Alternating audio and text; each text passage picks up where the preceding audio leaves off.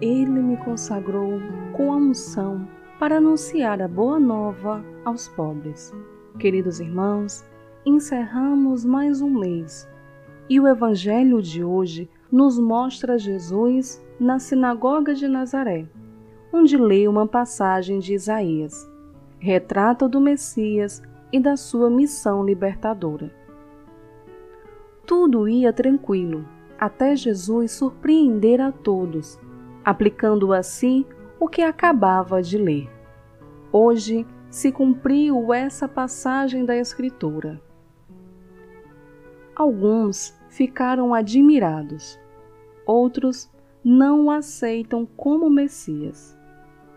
Desperta então a indignação de muitos da Assembleia, que, levados por fúria, tentam jogá-lo do precipício.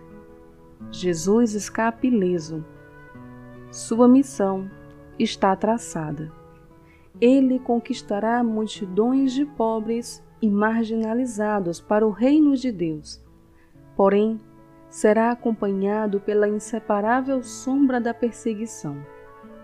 A ação profética de Elias e Eliseu já indicava que o projeto de Deus não era restrito a um único povo, mas deveria atingir a todos, a começar pelos oprimidos.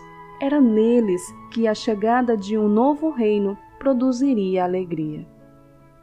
Ungido do Pai, Jesus veio até nós com a missão de evangelizar, de tornar membro do reino dos céus todos os que colocam a sua esperança no Senhor a sua vida terrena não foi outra coisa senão o pleno cumprimento dessa missão. Jesus de Nazaré, fazei-nos participantes da tua obra de misericórdia em favor dos oprimidos. Que a palavra de Deus nos ajude a rezar e viver. Amém.